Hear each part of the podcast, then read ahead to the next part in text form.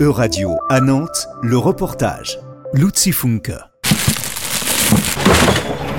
Vous savez ce qui se passe avec ce sac jaune après? Euh, J'imagine qu'il est trié et récupéré quelque part, mais honnêtement, non. On se donne donc rendez-vous à l'usine Arc-en-Ciel 2034 à Couéran. Il s'agit d'une filière globale où les déchets, dans les sacs jaunes, de Nantes Métropole de Carène ainsi que de Saint-Nazaire arrivent et sont traités. Ici, 45 000 tonnes de collecte sélective sont réceptionnées et triées chaque année. Anaïque Perret, directrice du site Arc-en-Ciel 2034. Le sac jaune, euh, quand il arrive à l'usine, il va être euh, stocké temporairement avant son traitement.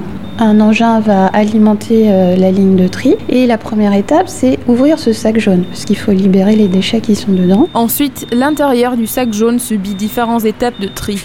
D'abord, pendant l'étape mécanique, les déchets sont séparés par rapport à leur taille. Puis, les différentes matières sont triées en 11 matériaux recyclables. Cela va de différents types de plastique au papier jusqu'au carton et aux métaux. Donc on va chercher à en extraire par euh, différentes technologies qui vont utiliser des caméras, euh, des analyses, euh, des spectromètres infrarouges. À cette étape, les indésirables sont également extraits et sont ensuite valorisés énergétiquement. L'étape finale du tri, c'est un contrôle qualité sur, sur des tables de tri manuelles où nos agents de tri vont finir le travail de tri sur les différents flux. Tout cela se passe dans la cabine de où les matières arrivent sur les convoyeurs et sont contrôlées et traitées par les agents et agentes de tri. Parmi ces matières, certaines peuvent être dangereuses, nous explique Samuel Contin, responsable du centre de tri. Euh, Là, on vient de trouver une bonbonne de protoxyde d'azote. Donc, ces bonbonnes de gaz contiennent un gaz euh, explosif qui est utilisé plutôt à des usages de drogue. Ça fait partie des erreurs de tri courantes.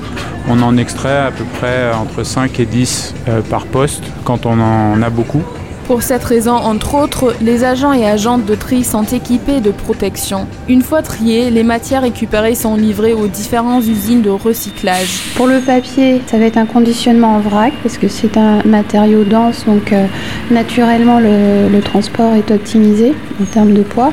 Pour les matériaux plastiques euh, en particulier, mais également carton, là on fait des, sortes de gros cubes, ce qu'on appelle des balles. Donc ça va passer dans une presse qui va effectivement compresser la, la matière par type de matériau. À l'échelle européenne, le sujet du recyclage est également à l'ordre du jour.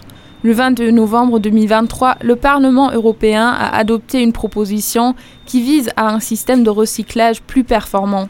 Le texte prévoit qu'au moins 90% des matériaux d'emballage devraient être collectés séparément d'ici 2029.